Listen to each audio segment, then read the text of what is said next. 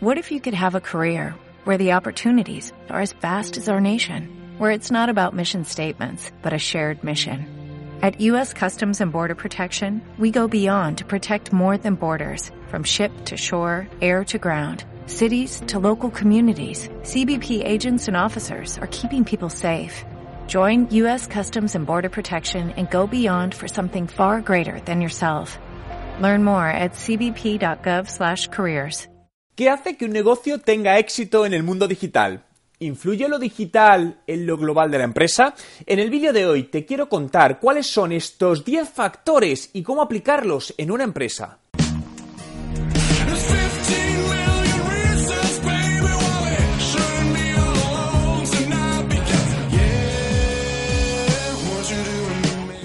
¿Qué tal? Mi nombre es Juan Merodio y bienvenido a un nuevo vídeo. Si es tu primera vez y quieres aprender todos los trucos sobre marketing digital y cómo ser un emprendedor de éxito, comienza ahora mismo suscribiéndote a mi canal para no perderte ninguno de los vídeos que publico a diario. Como te he comentado, en el vídeo de hoy te voy a hablar de estos 10 factores claves basados en mi método 10 Business Factors el cual llevo aplicando muchos años a distintos negocios de todo tipo y sectores en distintas partes del mundo y cómo he ayudado a empresas en pocos meses a mejorar drásticamente sus ventas, por lo que te mostraré los resultados reales conseguidos a distintos niveles. El objetivo de este vídeo es enseñarte estos 10 factores que debes trabajar en tu negocio y lo más importante aún, trabajarlos con foco en algo concreto es decir, no busques hacer muchas cosas a la vez, sino haz una y cuando la tengas hecha, pasa a la siguiente.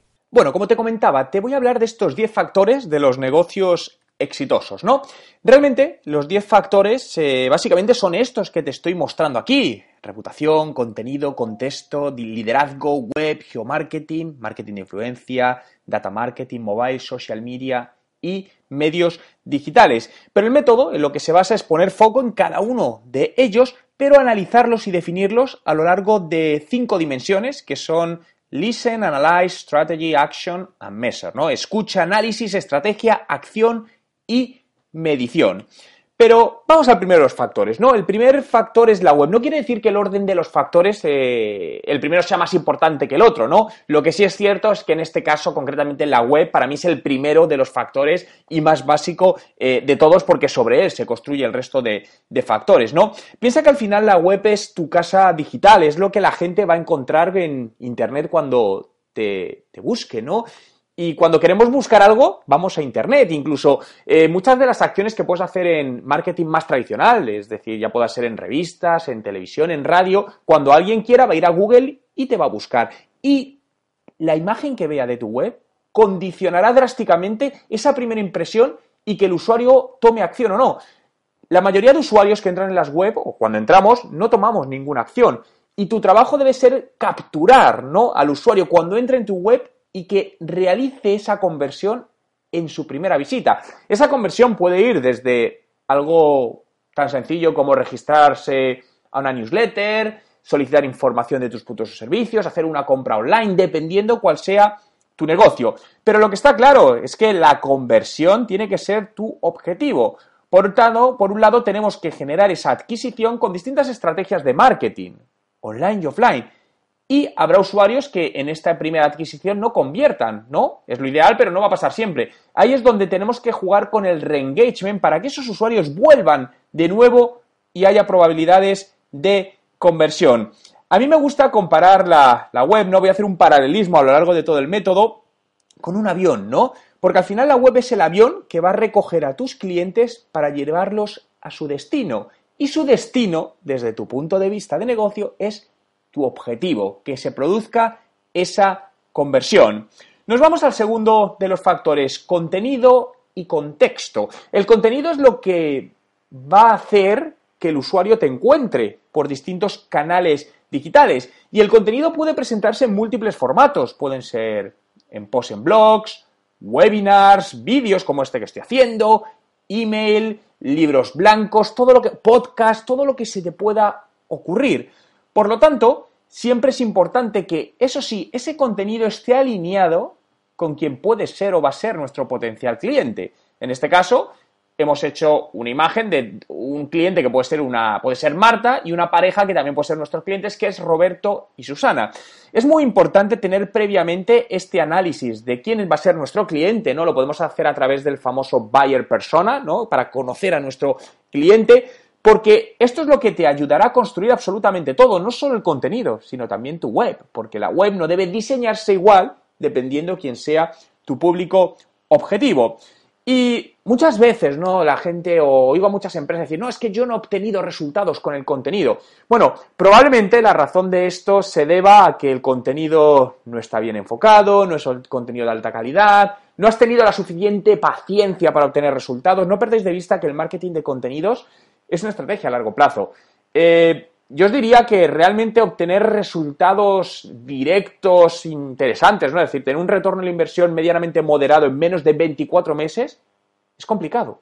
Pero esto no quiere decir que, ah, pues yo no lo hago porque voy a esperar 24 meses. No, es una estrategia más de posicionamiento en el medio largo plazo que vas a necesitar.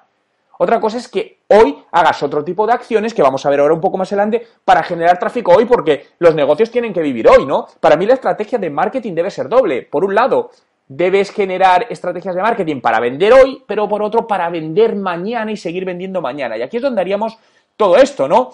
Es muy importante también en la selección de los contenidos que analicéis de qué vais a hablar y si hay volumen suficiente o está creciendo o decreciendo. Aquí os muestro, por ejemplo, si fuésemos una clínica de estética que tiene un tratamiento de cómo eliminar la papada, podría ser interesante hablar de esto, ¿no? Sí, vale, pero hay búsquedas y cuando lo analizamos, en este caso está analizado con la herramienta Google Trends, vemos que sí hay una creciente búsqueda de esta palabra, por lo tanto puede ser muy interesante posicionarnos con contenido por ella para luego convertir a los clientes, ¿no? Fijaos que en este caso esto es una, es una imagen antigua, ¿no? Porque ahora mismo ya eh, no existe como tal, de hecho ya no aparecen las fotografías en los resultados de búsqueda de Google, esto era algo del pasado, pero me gusta dejarlo porque me parece un, eh, caso que, es, que, enlaza muy bien, ¿no? Más allá del tiempo, donde imaginaos que conseguimos posicionar esto de esta clínica estética. Cuando alguien busca cómo eliminar papada, la probabilidad de conversión a cliente es muy elevada, ¿no? Factor 3, nos vamos a los medios digitales. Estos van a ser muchas de las acciones. Aquí va a haber acciones que sí vas a poder utilizar hoy para vender hoy. Vamos a empezar con el SER, posicionamiento en buscadores. Esto no es para vender hoy, es otra estrategia a medio largo plazo y va muy alineada con el contenido. Pero si no vamos al SEM, lo que es la publicidad digital, empecemos hablando de la parte de Google AdWords. Esto te va a generar tráfico hoy. Si a día de hoy tienes una web y no consigues generar tráfico que te convierta, ¿cómo puedes enviar tráfico a la web? La forma más directa, segmentada y sencilla es esta publicidad digital. Con Google AdWords, cuando alguien hace una búsqueda en Google, que directamente te encuentra y pueda convertir. Ten en cuenta, porque me puedes decir, bueno, y en redes sociales también, pero ten en cuenta la diferencia en Google hay intención de compra. Cuando tú quieres buscar algo porque tienes en mente comprarlo, a lo mejor no hoy, o quieres informarte por si lo puedes comprar, no vas a, Facebook, ni a Twitter, ni a Instagram a buscarlo. Puedes ir a YouTube, esto está pasando, pero el principal canal es Google. Vas a Google y lo buscas. Por lo tanto, tenemos que aparecer ahí, con SEO o con SEM. Y si es con los dos, mejor. Pero tenemos que aparecer porque si no aparecerá nuestra competencia y no nos encontrarán y nunca les venderemos. Acciones de email marketing muy, muy efectivas y alineadas también con el contenido. Es decir, diseña una buena estrategia de email marketing que no sea 100% comercial. No se trata de enviar emails que vendan tu producto. Es una mezcla de emails de contenido, de valor, con emails de venta. Si me preguntas cuál es la, la proporción, yo te diría un 80% de contenido de valor no comercial y un 20% de contenido comercial. La parte de web chat, otra herramienta imprescindible para poner en el primer factor, en la web, ¿no? Una manera más de que el usuario pueda comunicarse con nosotros a tiempo real cuando está en nuestra web y podamos resolverle dudas o lo que necesite. Esto es muy interesante para todas las web, pero especialmente para las tiendas online, donde si un usuario tiene dudas o está haciendo alguna compra online y tiene algún problema, pues directamente puede eh, ser atendido a tiempo real como si de una tienda física se tratase, ¿no? Tenemos la parte de publicidad en Facebook, muy interesante, publicidad en Twitter, publicidad en YouTube, LinkedIn. Esto ya todo depende un poquito de quién es tu público objetivo, aplicaciones. En definitiva, los medios digitales, a mí me gusta definirlos como la pista de despegue de ese avión. Acordaros que el avión era la página web. Porque los medios digitales te van a ayudar a llegar a tus clientes. Va a ser el primer acción que va a hacer que tu avión despegue hacia su objetivo. Factor 4, medios sociales, redes sociales. Fijaos, eh, hace unos, no muchos años, ¿no? El inversor americano Carl Icahn, en un tuit, dijo que había comprado acciones de Apple y generó que en menos de una hora la valoración de las acciones creciese de 475 a 494 dólares, ¿no?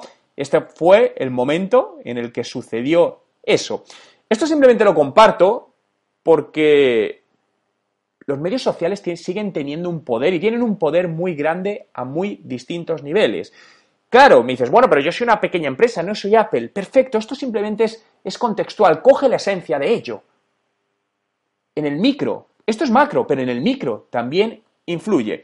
Y ahí es donde los medios sociales van a jugar contigo un papel fundamental. Y donde a mí uno de los mejores enfoques de los medios sociales, además de herramienta de comunicación, de, hablar con los clientes, intercambiar feedback, es una herramienta de captación de bases de datos, de datos de posibles clientes en el futuro.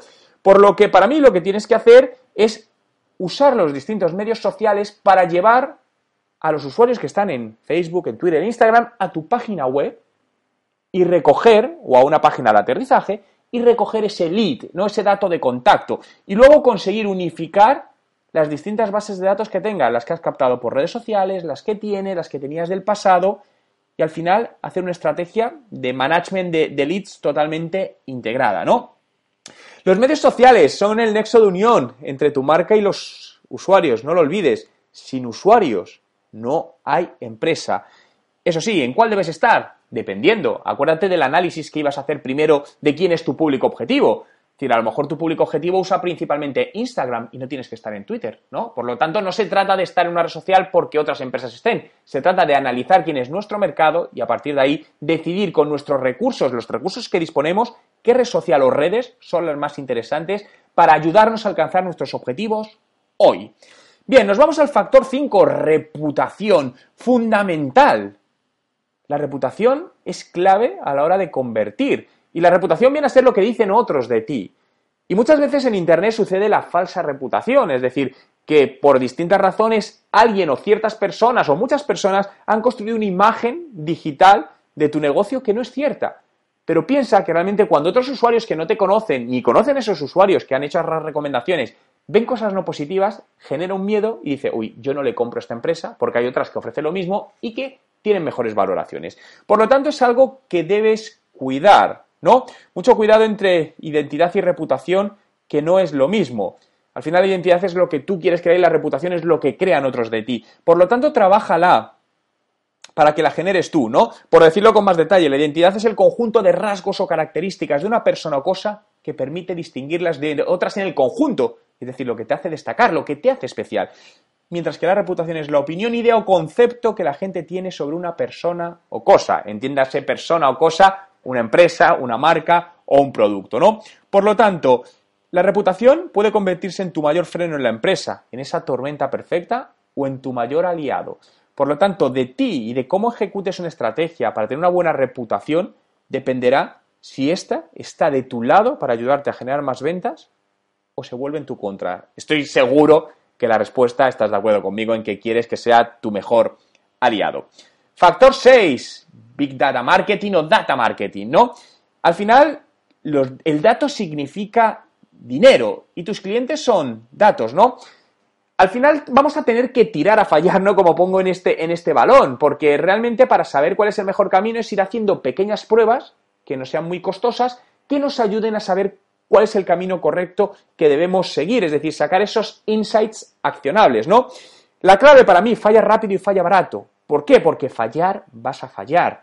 Por mucho que hayas hecho una muy buena estrategia, que tengas claro, creas quién es tu público objetivo, luego pones el producto en el mercado y resulta que a quien creías que ibas a dirigirte no es tu público objetivo al final y resulta que es otro. Pero esto se aprende sobre la marcha. Por lo tanto, el fallo va a estar ahí. Lo importante es que ese fallo no te cueste mucho, ¿no?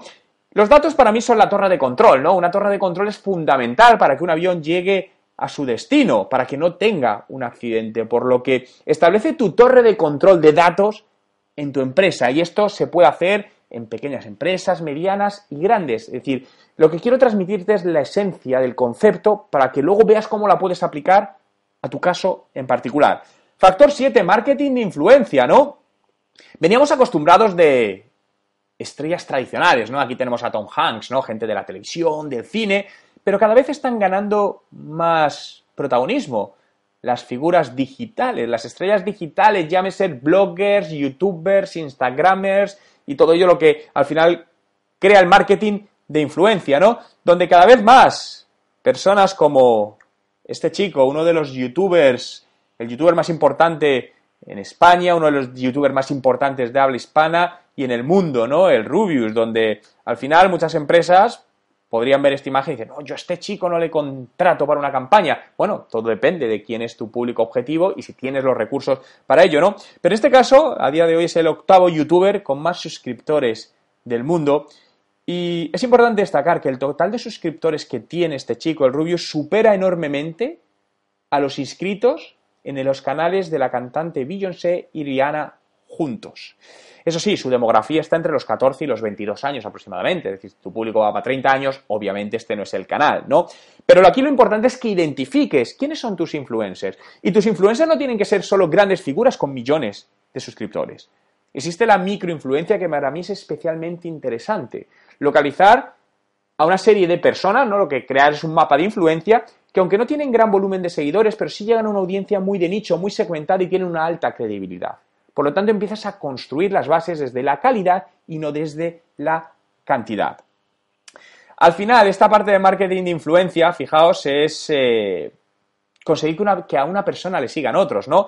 Y en este gráfico a mí me gusta porque mm, transmite muy bien, ¿no? La realidad de los tipos de influencer, eh, teniendo en cuenta el alcance y la credibilidad. Es cierto que las celebridades tienen mucho más alcance, pero la credibilidad va a menor. Y según reducimos el alcance, aumentamos la credibilidad.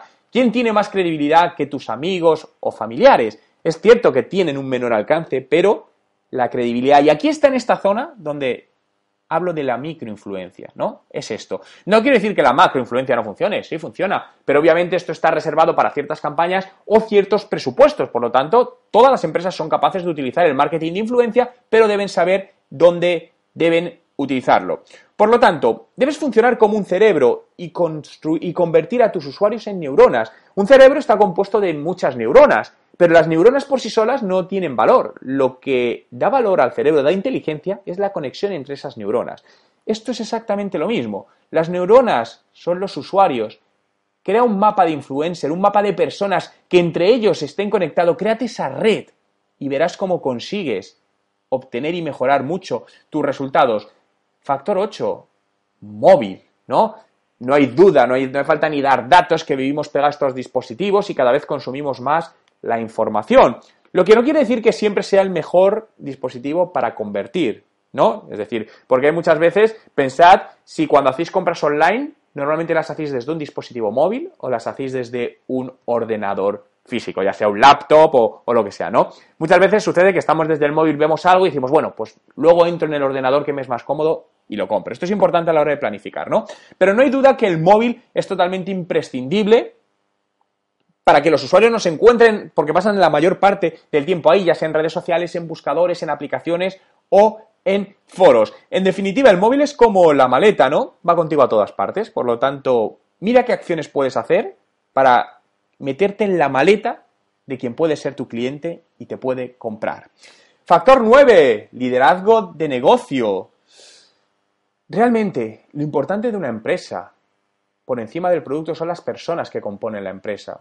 Esto lo he podido vivir muchas veces. No puedes tener el mejor producto del mundo, que si no tienes gente que está realmente comprometida, cree en ello y trabaja a gusto, no vas a conseguir o todos los resultados o a lo mejor ningún resultado, ¿no? Por lo tanto, el liderazgo digital eh, se trata más dentro de la parte de, de, endomarketing, ¿no? De generar un buen ambiente de trabajo. Es decir, esto no hablo de jefes, ¿no? No hay que construir jefes, sino que hay que construir líderes, ¿no? Y en este caso sería como el piloto de un avión. Obviamente tiene que haber alguien que marque el camino, pero esa persona debe ser capaz de inspirar al resto para hacerle creer en el producto y creer en lo que se está haciendo y trabajar todos por la misma o por el objetivo común.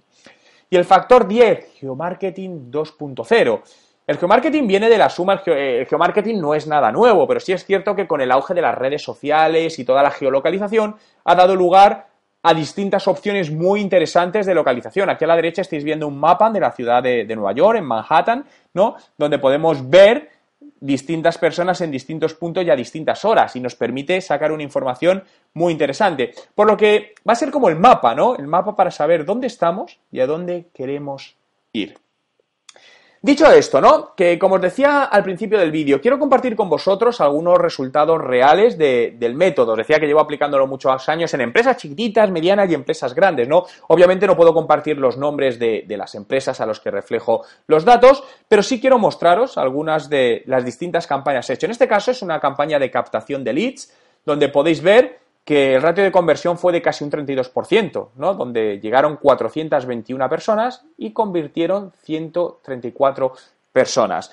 En esto yo no me preocupo porque el número de visitantes sea de un millón de personas, es que a lo mejor lo que tengo que hacer son 20 campañas de 500 personas para tener mejores resultados. Bien, al final los micronichos, el micromarketing, ¿da más trabajo que el marketing hacerlo de golpe? Sí, pero ¿qué buscamos? Mejores resultados. Por lo tanto, no eh, lo hagas de, otra manera. Busca siempre los micronichos, ¿no? En este caso, fíjate, pues aquí el ratio de conversión era mayor, estamos hablando de casi 1.500 visitantes, donde el 48% convirtieron al objetivo, ¿no? El objetivo puede ser de muy diversas maneras, desde descargarse un documento, suscribirse a algo, hacer una compra, hacer un prepago, pueden ser muchas opciones, ¿no?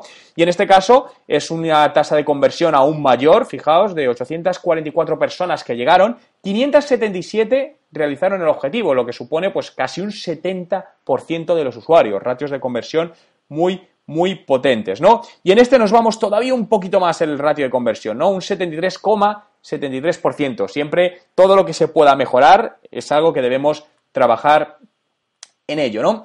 En este caso te quiero enseñar también datos de captación de leads. Fijaos que en este, en este ejemplo, pues el ratio de conversión es casi de un 82%. Aquí tenemos otro donde la base de datos es más grande, son de 4.000, pues casi 5.000 personas, y había un 57% que, que convirtieron al, al objetivo, ¿no? Campañas de email marketing, fijaos, ¿no? Donde muchas veces decimos, no, es que el email marketing no funciona. El email marketing sigue siendo una estrategia excelente de conversión, creerme. Cuando no funciona es porque no está bien enfocada, porque la base de datos no está bien segmentada, no está bien orientado, algo está pasando, ¿no? Aquí os puedo mostrar datos donde, fijaos, pues en un envío a 1160 usuarios, un ratio de apertura del 56% y de clic del 7%. Donde, ¿qué podemos considerar un ratio de apertura aceptable? ¿no? Bueno, pues yo diría que un 25% es aceptable, ¿no? Si estáis por debajo del 20% mm, no es bueno y si estáis por debajo del 10% sería muy crítico, ¿no? En este caso, fijaos que tenemos, eh, se hizo un envío más localizado, donde ha habido un ratio de apertura del 66% y de click rate del 50%, datos muy, muy potentes. Y esto es una campaña de, de contenidos, ¿no? Donde lo que se buscaba, bueno, pues que en base a un contenido la gente realizase cierta acción y aquí podéis ver los ratios de visualizaciones a clic y de clic a suscripciones a ese contenido. En este caso es una visión más global de un embudo de, ventas donde podemos ver que en pues aproximadamente estamos de junio del 2016 hasta bueno pues septiembre, unos nueve meses, como en un negocio las visitas han crecido un 88%, no un poquito más, los contactos, es decir, los leads, un 320% y los clientes un 38%, ¿no? Y aquí vemos además los porcentajes, ¿no? Todos estos son aplicando distintas partes del método. Al final, insisto, se basa en poner foco por orden de prioridad en los factores que más se alinean a conseguir tu objetivo y empezar a hacer las cosas poco a poco, no intentar abordar más de aquello que los recursos que tenemos nos permiten hacer de manera excelente, ¿no? Y este es otro, aquí os doy ratios, ¿no? En este caso, fijaos que esto ha sido en cuestión de 90 días, ha habido un ratio, un incremento de visita a lead, pasando de un 2%, de un 2,65 a un 4,64, es casi eh, el doble. En este caso hubo también un pequeño decremento de lead a cliente, pero cuando lo cogemos en términos globales, hay una mejora obvia. Hubo una reducción del coste por adquisición de lead, de, pasando de casi 12 dólares a poco más de 7 dólares el coste de adquisición de ese lead, y un incremento de los negocios creados en más de un 73 y de los negocios cerrados en casi un 50%, ¿no? Por lo que, al final, no hay nada, ni hay una estrategia que digas, haz esto y obtendrás seguro esto, ni mucho menos, ¿no? Pero lo importante es que haya esa estrategia, ¿no? Que haya esa estrategia que te permita empezar a, ir hacia adelante, a ver qué funciona, qué no funciona, a obtener con ello datos que te permite ir cambiando y reordenando esa estrategia, porque esto es algo que vas a hacer, esto no es hacemos una estrategia, unas previsiones y ya vamos todo el año que viene con ello, ni mucho menos. Tenemos que estar constantemente sobre la marcha cambiándolo. Pero importante, pon foco en aquello que que quieres conseguir y adáptalo a los recursos de los que dispones. Como has podido ver, los datos son indiscutibles. Han mejorado los resultados, tanto cuantitativos como cualitativos, de los negocios donde se ha aplicado el método. ¿Dónde está la clave para conseguirlo? Como te comentaba, en crear una estrategia factor por factor, poniendo foco en una sola cosa sin pasar a la siguiente hasta que esté implementada y funcionando. Si quieres aprender con mayor profundidad cómo aplicar este método en tu proyecto o en tu negocio, he creado un videocurso de 8 semanas donde te enseño paso a paso este método y cómo crear la estrategia digital de tu negocio. Te dejo en la descripción del vídeo el enlace al curso para que puedas ver las distintas modalidades y formas de pago. ¿Te ha gustado el vídeo? Dale a me gusta. Y quiero hacerte partícipe de él, por lo que déjame en los comentarios con el hashtag negocios exitosos si añadirías algún factor en la estrategia digital que no haya mencionado ni esté dentro de estos 10 factores que he comentado.